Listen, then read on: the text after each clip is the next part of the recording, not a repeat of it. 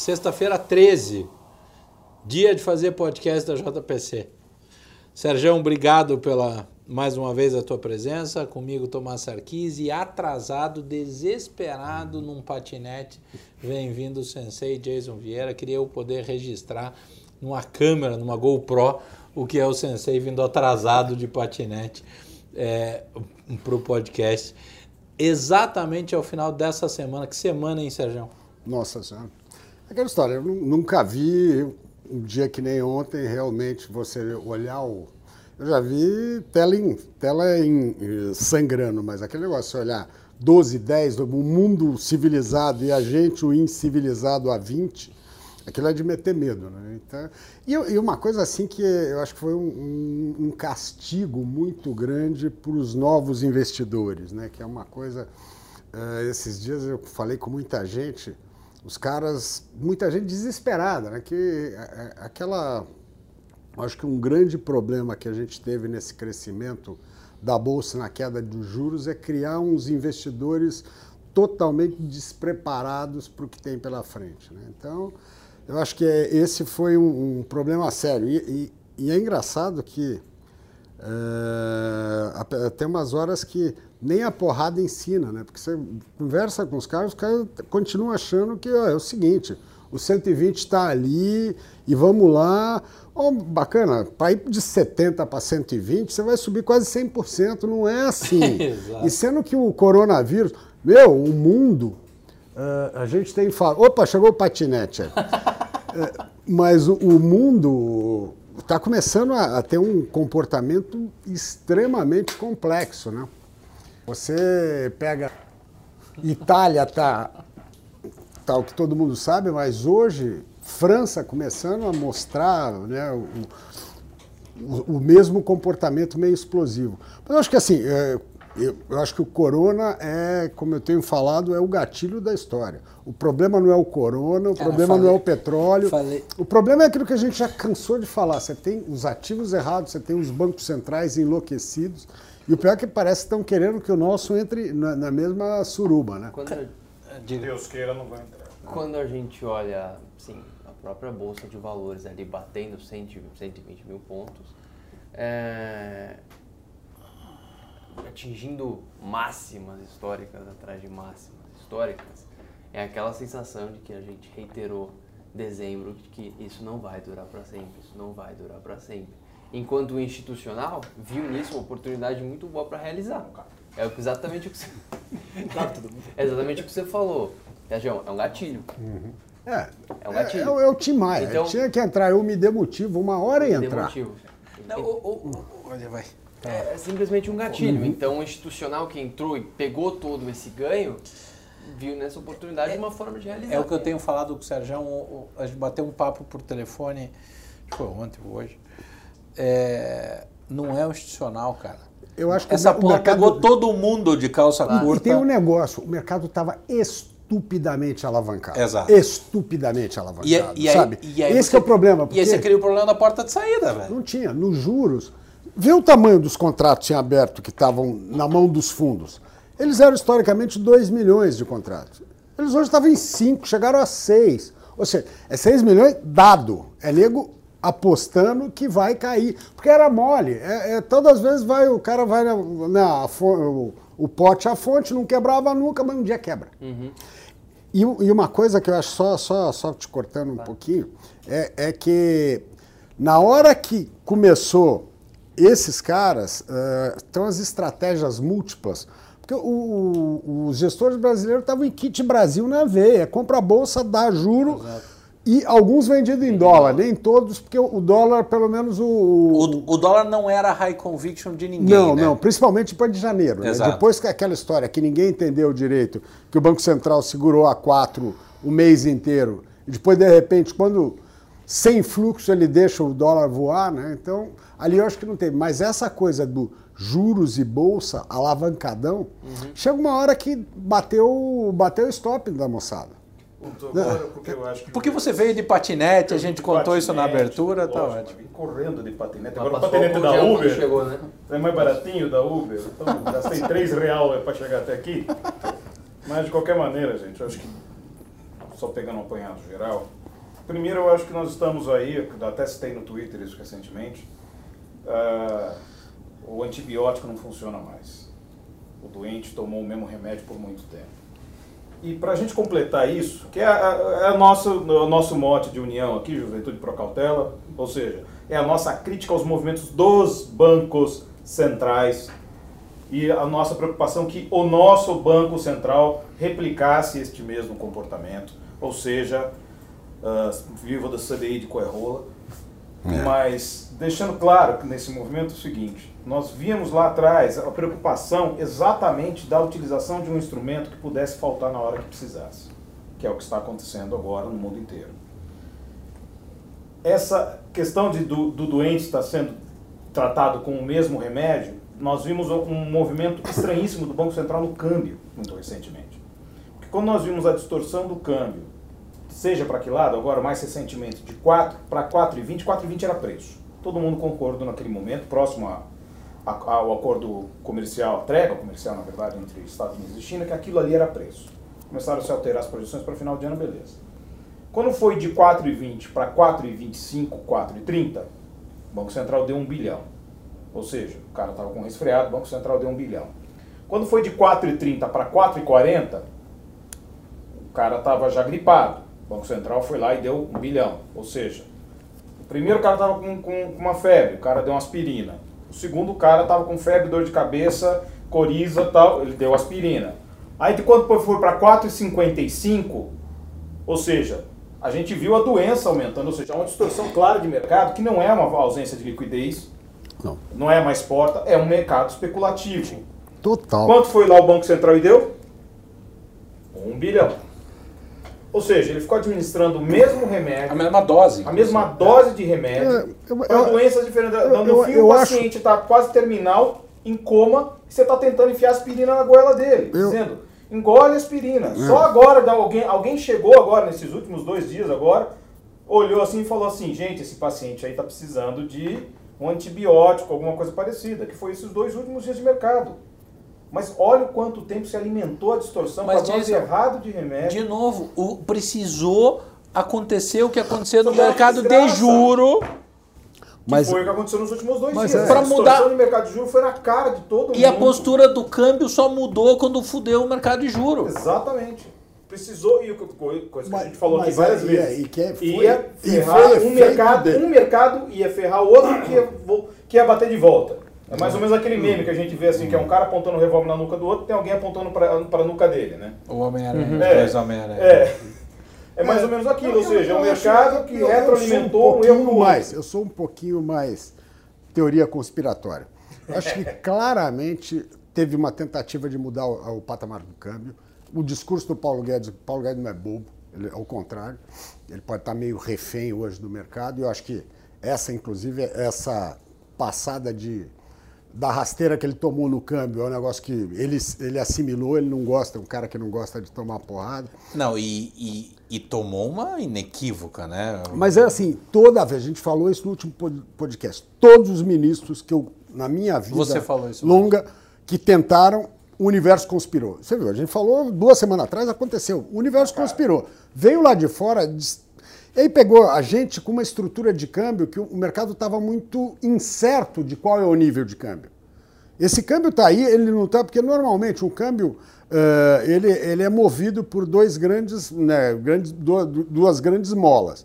É o fluxo e as expectativas.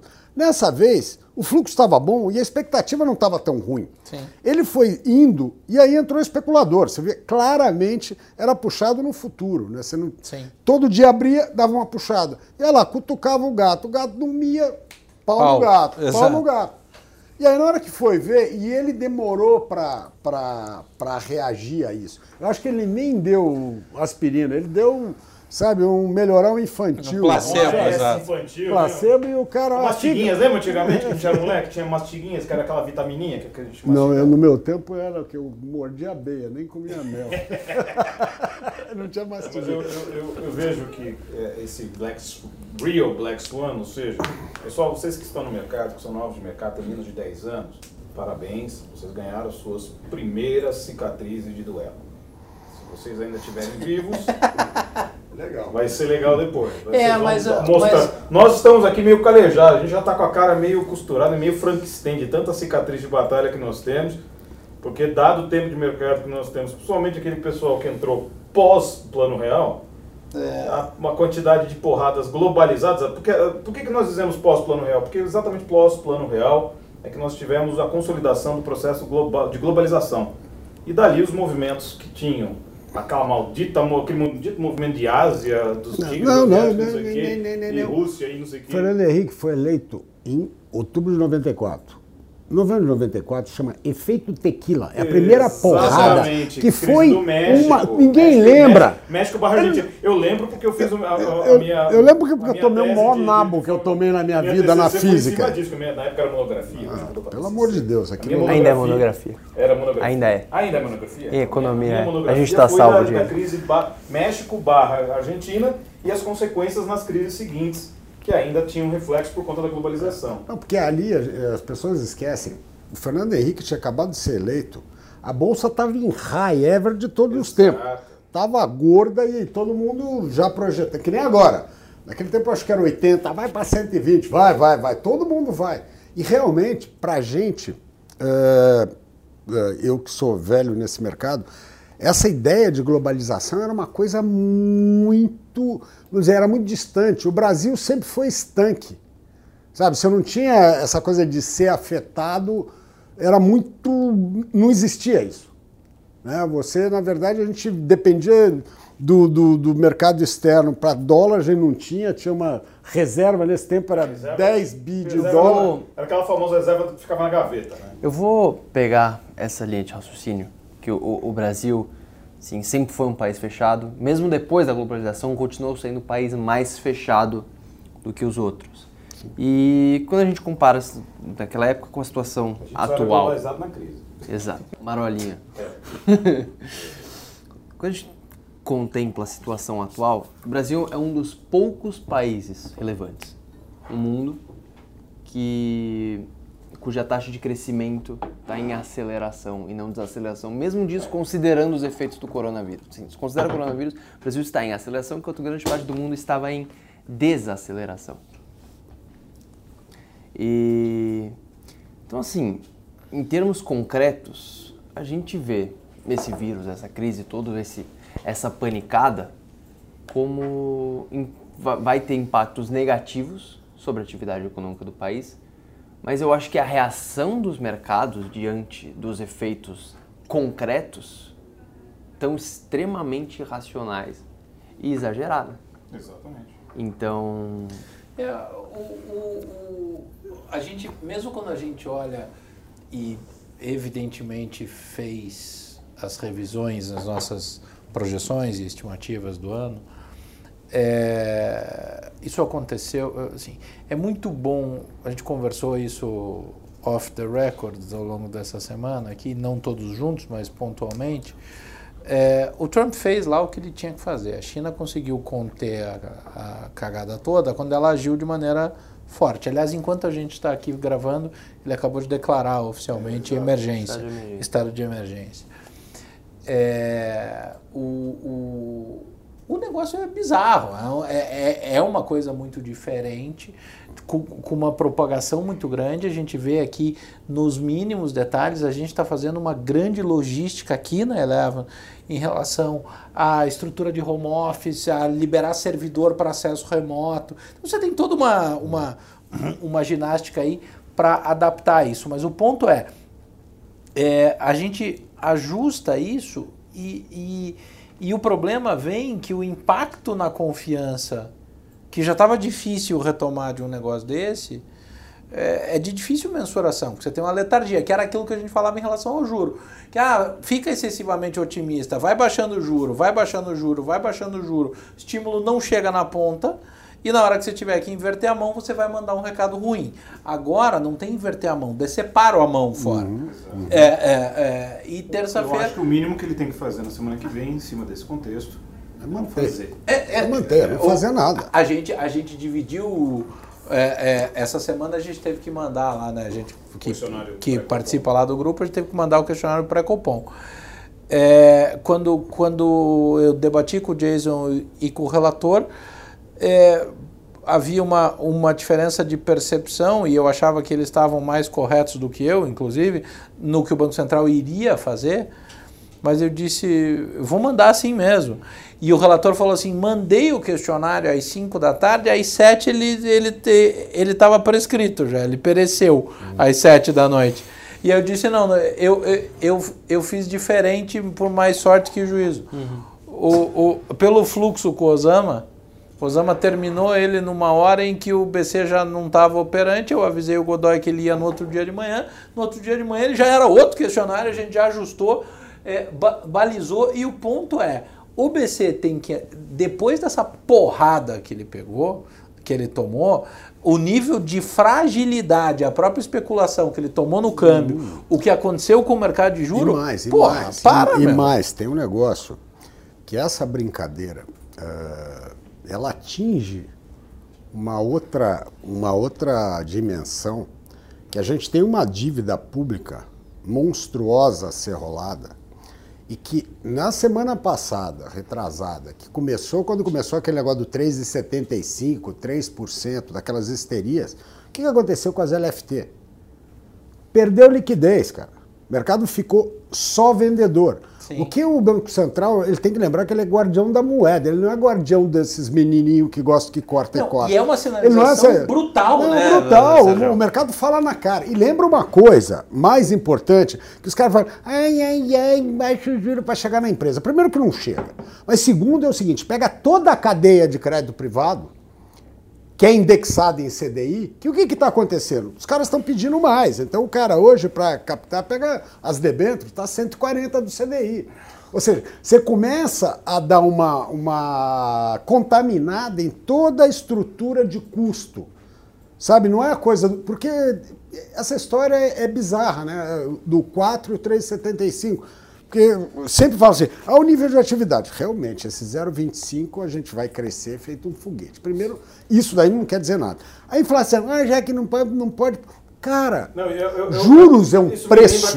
é um preço. Já que, né? O, ju, não, o juro é um preço. Que, não, Puta, mas... eu adoro essa frase, Sérgio. Juro é o preço que é você paga. É o preço da grana, é o preço é da estrutura.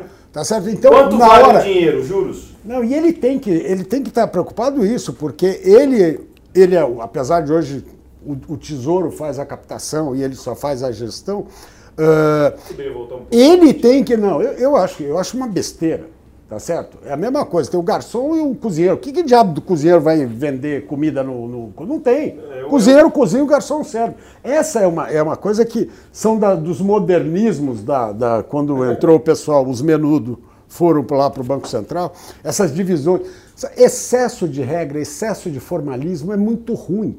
Você tem uma coisa que tiraram, o Banco Central, quando ele era o vendedor e o gestor, porra, você quebra, você quebra as perninhas desses moleques em dois Fácil. minutos. Aquele aviso em dois, às três horas da tarde, que nego se borrava na mesa. Dois, né? Exato. E aí o cara vai aviso em dois. Ou então aquele que era um negócio diferente, que agora tem que ser aviso em dois. Antes o cara entrava e falava, spread para 100 bid LTN e tal. Spread, se o cara não abrisse spread, tchau, tu não é mais dealer. Então, assim, ele não vai fazer assim, spread mais 10. Tanto que tanto, levou, mais 10, tanto que tanto, levou, mais 10, tanto Aí o cara já dá outra ponta, enfim, enfim, sabe? É um mercado que o mercado ele, é, ele não tem nada de bonzinho, né? Não tem o último bonzinho, acho que morreu dois mil anos atrás na cruz. O resto só tem filha da puta. O mercado é ruim. O mercado é bom. O, e na hora que o melhorzinho sente, do mercado encoxa a mãe no tanque. Na, na, na, medida que ele sente um banco central frágil, que é o que a gente está. Mas é... conhecer, entender essa regra é fundamental, cara. Porque você, você só joga o jogo sem entender essa regra. E o que pareceu, quando a gente usou a expressão sistematicamente da leniência, é que o mercado entendeu que tava, ninguém solta a mão de ninguém, bicho. Não, e negócio, tudo bem. 4,50. O cara fala, não, ó, vamos ser cautelosos. Cauteloso é baixar só 25 em vez de 50. Bate, bate. Cara, e o que é pior é que ele entrava na roda. Exato. Eles puseram, eu nunca vi um Banco Central ser posto na roda tantas vezes nesses últimos ele tempos. Ele não tá na roda não, Sérgio, ele tá no corredor polonês. Também, também. também não, mas não, que os caras nem batem, dá beijinho. Não é, não é, não é coisa. Eles botaram na roda, né? Toca e puxa a cadeira. Ah, tem uma cadeira, senta ali, eu vou deixar. Sabe, e esse tipo de, de postura, você vê que ele sumiu. Uma coisa que foi impressionante assim, o, o Roberto Campos falou umas coisas, o Guedes falou outras. Quando deu estressada, sumiu. As LFT desaguando, sumiu. Sabe? Aí você viu que no final que eles puseram uma recompra de NTNB agora. Por quê? Pega LFT, mas ele pega toda a família de título de dívida pública. E na hora que ele contamina a dívida pública, ele estoura com a dívida privada. Então é essa coisa, essa brincadeirinha do, do, do Roberto Campos ficar uh, numa briga de economista, né, que 0,25 mais 0,25, ele está uh, ele tá pondo em risco a estrutura do sistema. Né? Então eu acho que essa é, é o que eu, que eu tenho criticado. Eu, pô, desde o começo a gente fez a maior força. O Roberto Campos, vai lá, cara de mercado, faça a coisa.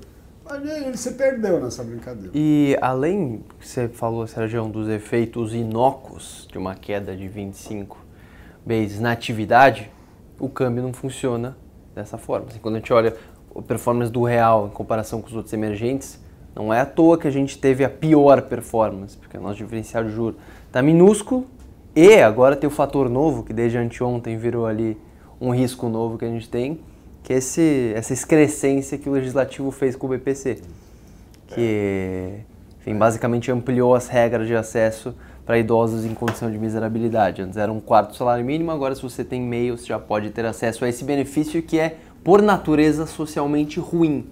Ele não é eficiente. Mas, mas quem é que está disposto usamos essa altura do campeonato, neste momento, a discutir a questão estrutural do BPC. Zero. Mas exatamente esse o ponto. Ainda mais no mercado. Aproveitando. Meu, cagando pro fiscal, pro país, pra economia. Mas eu pergunto, ah, nós temos deveria... nossos que já estão pregando pelo fim do teto dos gastos. É. Então, mas... Afinal, né? Não, não, aí questionamos, deveria... É, umas carteiradas de PHD aí, que depois Nossa. joga a cartinha do Super Trump. Só porque entrou um problema... Gender, Só porque entrou uma crise do lado do cérebro, tem que esquecer a crise do outro lado, que é, é o nosso é. fiscal. Então, pois é tem esse fator de risco. E o Banco Central, esse mesma instituição que a gente fala, tem um negócio muito interessante que a gente chama de balanço de riscos. Né? É aquele componente qualitativo que ele simplesmente cita. Os fatores que podem fazer a inflação levar para cima. Né?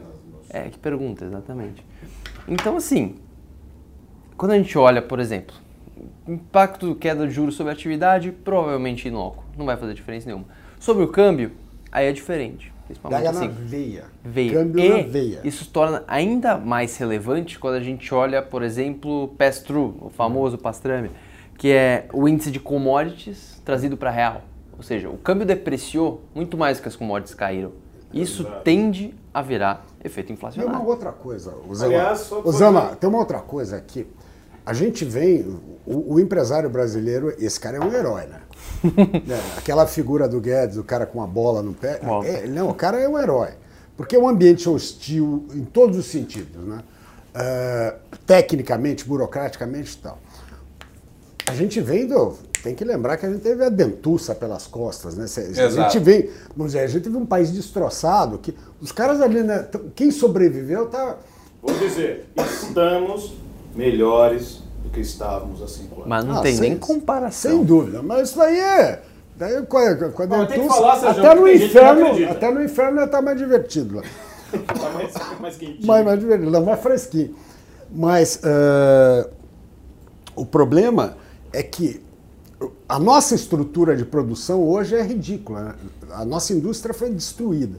Então a gente é muito mais um assembler.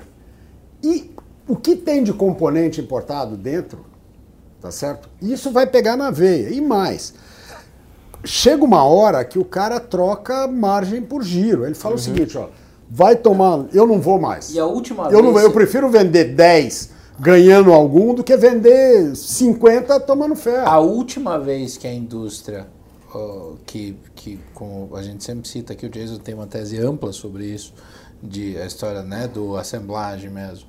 A última vez que a indústria brasileira estocou insumo estruturalmente falando, ela estocou 2,80. 2,80, cara. Você tocou 2,80, 3 reais, meu. Faz tempo. É, não, você conversa com o pessoal do agro, acabou, malandro. É cotação do dia, tá certo? Do dia. Ó, passou de, e muita esse... gente que eu conversei do agro, hum. passou dos 4,20. 4,20 estava caro uhum. para eles. Porque boa parte do custo deles é cambial. Sim.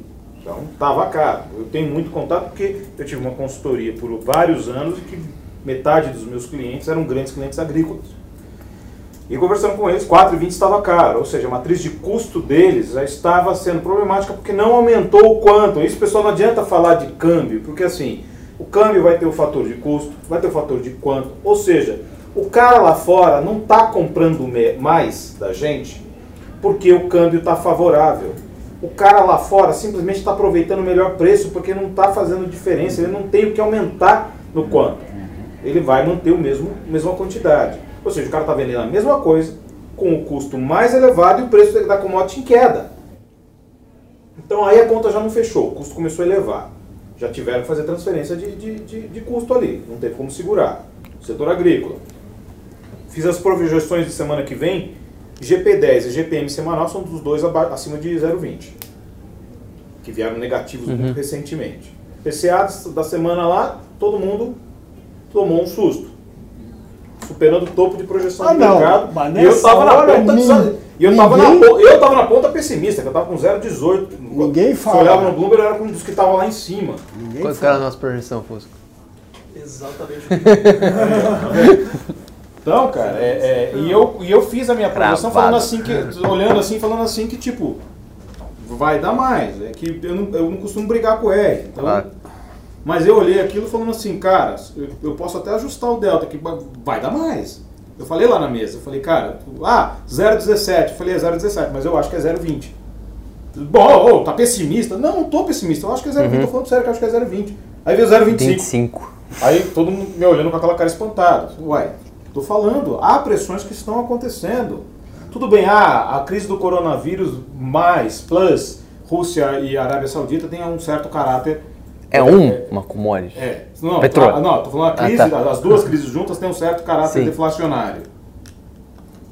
Do vamos botar, do, vamos do botar aspas gigantes nessa história, porque não vai ter mais quebra de supply chain na China.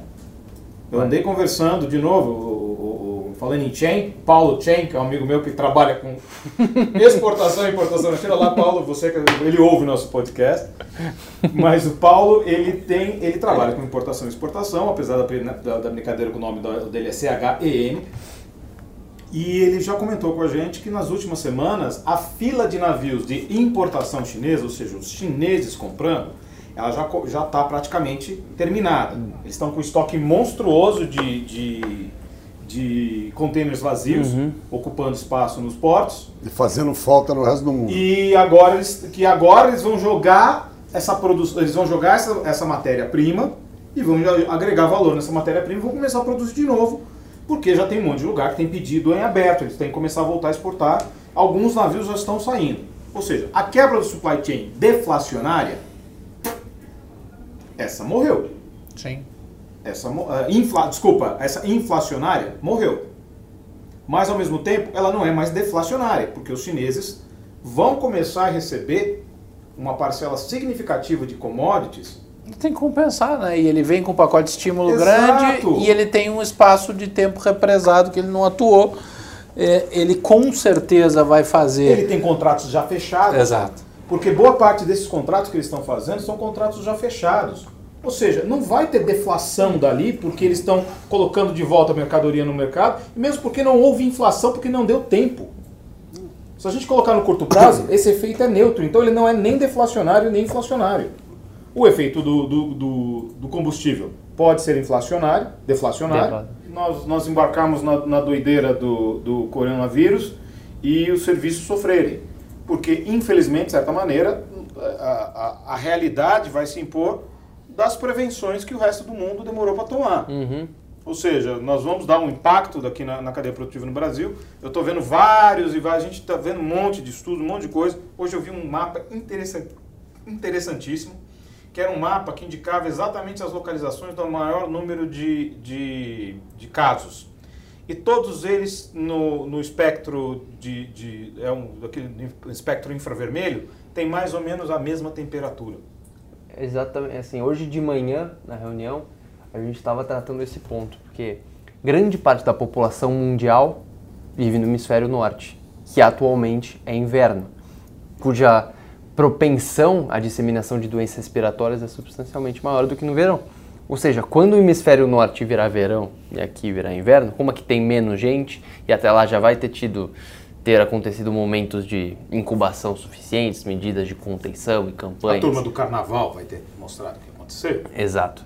É, a tendência, aí de novo para um componente bem especulativo, mas a tendência é que diminua, realmente haja uma diminuição, uma desaceleração relevante do número de casos, simplesmente, pelo que você falou, Jason, por causa da temperatura. Eu, é, porque, eu, eu, eu acho que pode ter uma, uma, disseminação no Brasil, como já, já aconteceu, gente. Vamos, vamos, vamos falar sério.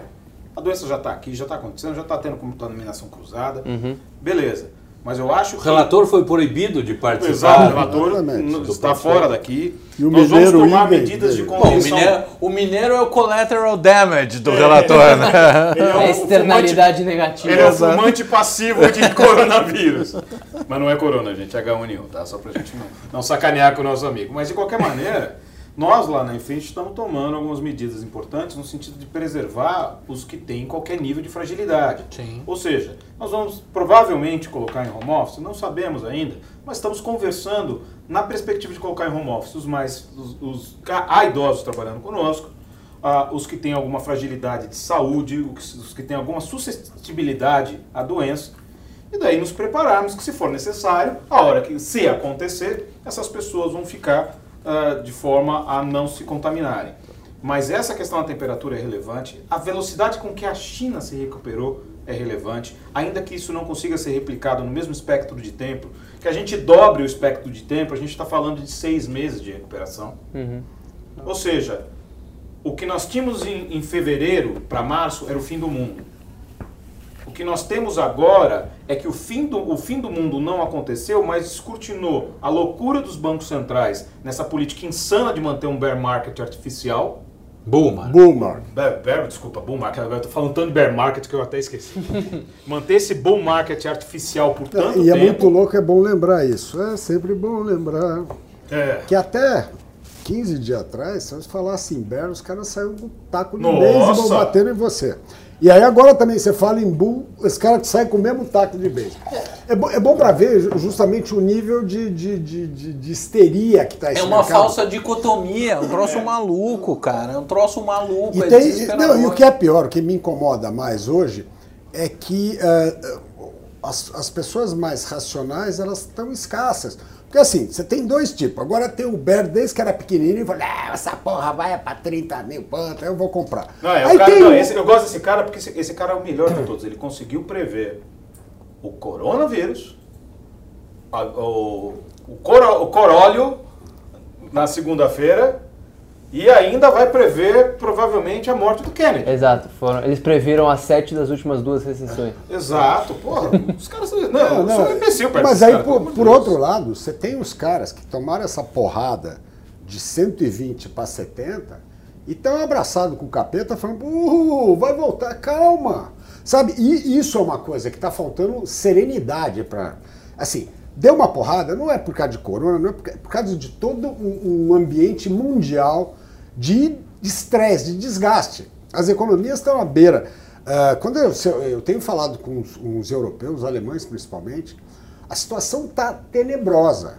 Tenebrosa, uhum. assim, as mas empresas... será que não está muito diferente daquilo que nós estamos falando? Não, não, mas é que lá, eu estou dizendo é. que é o seguinte, que o que a gente tem que olhar é efetivamente, como nos Estados Unidos, olha a parte de crédito privado lá. Está é. Tá fazendo água. Os caras não estão conseguindo se, se financiar você tem um monte de cadeia. Pega a companhia aérea, tira a grana, cai os aviões tudo.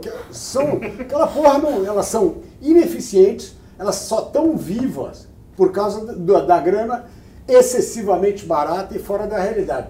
Elas, companhias aéreas é um exemplo, mas nessa cadeia toda, quantas empresas, quantas estruturas, sabe, estão, são falsas, elas estão lá por isso.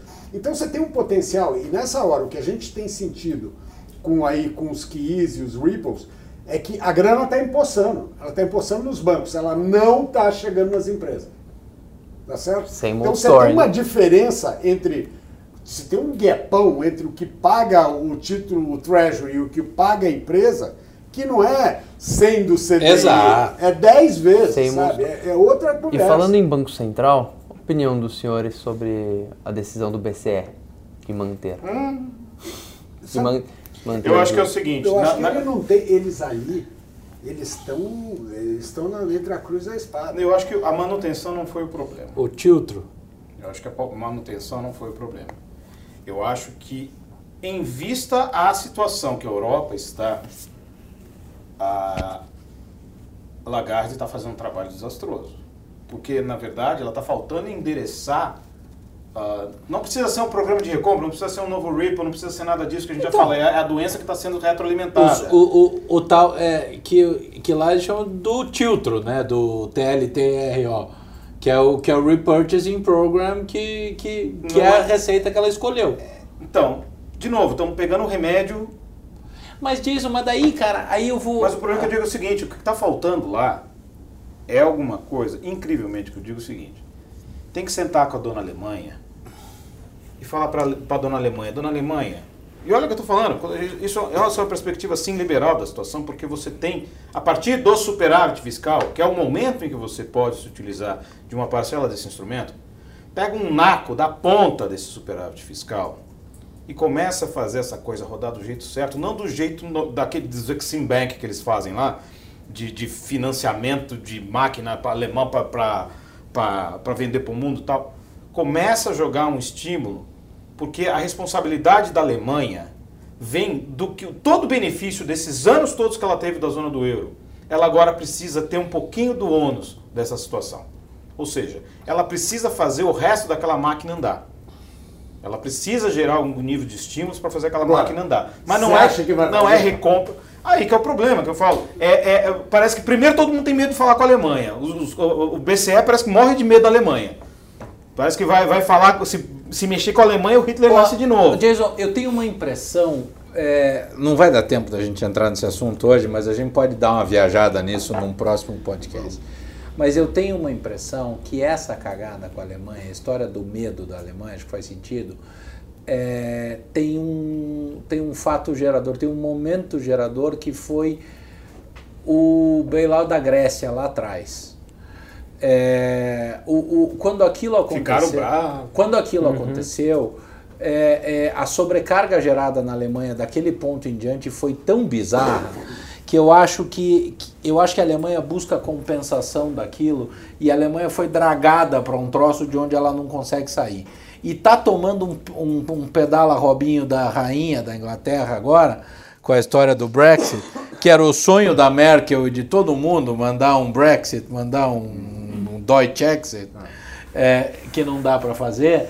É, é, então, acho que ali existe um componente. É, quando a gente fala aqui, é engraçado, porque a gente olha para tudo que está acontecendo no mundo e daí pensando em atividade, a gente já é tão cético em relação à Europa que a chegada do corona na Europa, é, na nossa conta aqui, dava meio net zero com, com, com, com a rodada de estímulo na virada do, do Corona China e Estados Unidos. Então, assim, tem, tem, tem um impacto brutal lá. O ponto é, vamos trazer para nossa realidade aqui. O que vamos fazer aqui? Que história que a gente vai construir aqui? Porque a gente tem até hoje um governo, um Estado, como programa de política pública, que está dando de ombro para o corona fazendo de conta que essa porra não está acontecendo, está tudo certo, está tudo dominado. O Ministério da Saúde hoje lançou uns dois stickers de WhatsApp. Tamo junto contra o corona. ah, Uhul! É, é, agora, agora vai. É, agora vai. É, é, e, e assim, a gente tem os agentes econômicos se ajustando Sim. de uma maneira interessante. Agora, porra, vamos voltar. Acho que até para quem nos ouve, a gente tem hoje, exatamente enquanto a gente fala aqui, enquanto a gente fala, a gente tem o, o, o, o índice Bovespa sobe 13,56%, Dow Jones 9,36%, dólar cai 3%, é, a 473. É, e a gente está vindo para uma reunião do Copom daqui a 48 horas úteis. É, no começo da semana, alguém me perguntou, eu falei com tanta gente. Na semana, semana, dois anos atrás? É, no começo dessa semana, há dois anos, quando segunda-feira passou, é, eu disse, porra, o dia que o dólar. Não, não foi no começo da semana, foi o dia que o dólar abriu a 5,01. Foi ontem. Ontem. Caralho. E eu que sou velho. Semana, foi, foi no semana passada. Mas, mas, mas sim no tempo da videolocadora, Sérgio, eu já estava na prateleira do Arte há muito tempo, entendeu? Não está nem perto do lançamento, nem no catálogo, está lá no Arte. É, eles, por um Banco Central raiz mesmo, entrava protegendo e tinha que subir o juro no meio daquele ataque especulativo. Porque a história é um ataque especulativo. O pior de tudo. A gente está falando de Gustavo, é. né? Não é. Porque o ataque especulativo. Não, o, o, não, local. Ah, eu tenho, tem cheiro. Não, não, não. não a gente falar. É eu falo assim, ataque especulativo, você tem perda não, de não, moeda. Não, não, não, era isso você que eu ia falar. Você tem uma especuleta. É, é, exato. Boa, boa. Eu vou ajustar a semana. Especuleta do local. É, esse é meu ponto. Tá certo? Nos dois. E o cara esse puxa, é e pra ele ele puxa. Esse é o meu ponto. E aí aproveita e. Bate no juro. Porque... Sérgio, a frase foi muito mal colocada. Porque é, assim, ataque especulativo é o que sofreu a Libra esterlina algumas vezes no mundo. a gente não tem o Brasil nem. Em 97. Também, também. Perdemos mas, 80% da reserva mas, em três dias. Mas não é o caso não. aqui. O, o, o que eu quis dizer é que vou ajustar a frase dizendo, usando as mesmas palavras. O Banco Central, a gente abriu falando isso aqui vem sendo atacado pela especulação local em cima do juro e do câmbio desde então. E, era uma, e agora é uma puta janela de oportunidade, na minha opinião, do Banco Central se posicionar e, e recompor esse jogo, cara. Porque tá todo mundo com o rabo entre as pernas agora. Não, porque uhum. foi legal que é o seguinte. O, Tava todo mundo macho, agora tá todo mundo Não, o leão comeu o domador, né? Os caras estavam ali, ó, oh, oh, é leãozinho, o leãozinho. É. Leãozinho, uma hora pegou, deu um stop, né? que claramente ontem. Só, ontem... só vamos deixar claro: o domador é uma parte do mercado e o leão não é o Banco Central. Não, não, não. não. Coisa nenhuma. Só para. Não, o domador é isso. O domador puseram o leão na roda, puseram o Banco Central na roda e achavam que tinham posto o leão também na roda. Só que o leão não, o leão tem característica que o mercado você não doma. Porra, Ele uma é... hora te come. E a gente tem que tem, tem que olhar porque isso reverbera no mercado de crédito, isso, Sim, puta. É... Isso que me preocupa. Eu, como sou um cara mais velho, eu, eu gosto de olhar o composto, né? Isso. E, e, hoje você tem uma, uma discussão, porque na verdade o grande, os grandes players do mercado hoje são os fundos. Sim. Os fundos de investimento, eles têm uma outra conotação. Diferente do banco, o banco, você é tesoureiro do banco, você está cuidando da área comercial do banco, você sente vamos dizer, o mercado, o mercado real, o mundo real e o mercado. O pessoal de fundo é um negócio muito, é, é muito bizarro, né? A galera vive muito em cima do modelo, né? muito em cima da coisa das do samba, põe lá no samba e acredita naquilo. É o cara que acredita no foco. A gente já falou aqui. O cara que acredita que no a base histórica não permite mais a utilização concreta. Sim, você pode usar para balizar. Para balizar, mas da, hora que joga aquilo e você vê o resultado, Fechar você fala assim, o olho, aperta control Mãe do céu, tinha que estar tá o jura... O juro tinha que estar tá 12, o modelo de inflação dá 6. Opa, peraí, não, ixi, tem uma, a base histórica tá meio estranha aqui, tá bom. Vamos, vamos, ajustar, vamos ajustar os bets. é, mas esquece, né? Porra, Deus, isso mas, é... mas é isso, eu acho que na verdade ele, o Banco Central tinha que resgatar o protagonismo dele. Porque o Banco Central não tem sido mais protagonista, ele parece o cachorrinho de madame. É, mas é, que, exa é, esse tem que foi exatamente o meu ponto. Solta o pastor alemão e morde a bunda Sérgio, do mercado. ele tem, tem uma janela de oportunidade nesta reunião e ele que ele tinha perdido, Exato. cara. Ele, ele tinha entregue. Ele a taxa de juros está permitindo finalmente que ele vire e fale lá na frente assim, não deu, não deu, não deu, não deu, beleza? Agora, olha o câmbio. Nossa, 4,50. Nossa, 4,20. Oh! Entendeu? Porque aquilo que o Sérgio ajustou bem e a gente tem que ajustar o discurso. Ataque especulativo tem características exatamente de vir de fora. Foi especulação. Porque foi o local. Foi. A gente sabe disso, foi aquilo não. que eu falei da dose. Mas o ataque especulativo, ele precisa ser endossado pelo local. Porque enquanto o local não ataca, o, o, a moeda não cai. Mas é o seguinte, você não tem. O ataque especulativo, você tem perda de reserva. Exato. Maciça. Não tivemos nada. Não, não, imagina, a gente ganhou, ganhou reserva. É, três coelhinhos. Não, não, né? operações. Eu ajustei a frase. Mas o que eu quis dizer era. É especa, especa, especa da pior qualidade. O Banco Central tem a chance de dizer, pronto, a putaria rolou enquanto rolou. Agora... Quem pegou, pegou, não pegou mais. Agora o jogo vai, pelo menos transitoriamente, andar diferente. A minha preocupação é que o acontecimento dessa semana crie um ímpeto bizarro de nego tentar abrir espaço para buscar na mesma receita. Só que a 4,25 você não tem espaço para a mesma Sabe receita. qual eu acho que tem uma vantagem também? Se, se ele for. Porque ele andava bonzinho, porque eu, né, a gente ouviu, não, o Banco Central está preocupado, que numa aumentada ou numa parada ele vai dar uma destruída no mercado. O mercado já foi destruído ontem pelos outros. Tá na hora, cara. Sabe, perfeito. Ele ganhou de presente. Falou assim, ó, bonitão, fizemos um trabalho sujo para você. Isso. Pode ir lá e, e segura o juro, aumenta o juro. Não é que precisa aumentar um buzilhão é que, que esses caras não. É, é, muito mais um indicativo. É um indicativo, né? lógico. É a coisa. O cara esquece que esse diabo de inflation target é uma coisa indutória, né? O mercado. O Banco Central induz o mercado. Sabe? Então, porra. Mas enquanto o Banco Central induz de fato Exato, o mercado. Mas de fato ele precisa fazer. E, e justamente hoje, com qualquer zero quer que quer, ele consegue fazer isso. O que não pode ser assim, vou induzir, sempre para baixo. Você concorda que a história do Volcker, a ideia do Volcker, quando ele estava comendo pão com Doriana, é, lá atrás. E fumando o seu charuto. É, é, é, e veio com essa história, é, o ponto era determinar a expectativa de inflação, o target de, de inflação, para balizar estruturalmente e não para que o mercado haja via alocação, determinando que o Banco Central é, é, qual é o target de, de é, de inflação por asset allocation? Exato, Porra. assim, a, a ideia Maluco, do regime de meta... o Volcker vem do Brasil. Tá se revirando no caixão, coitado. Mas não é só Brasil, não. Essa discussão extrapola Brasil.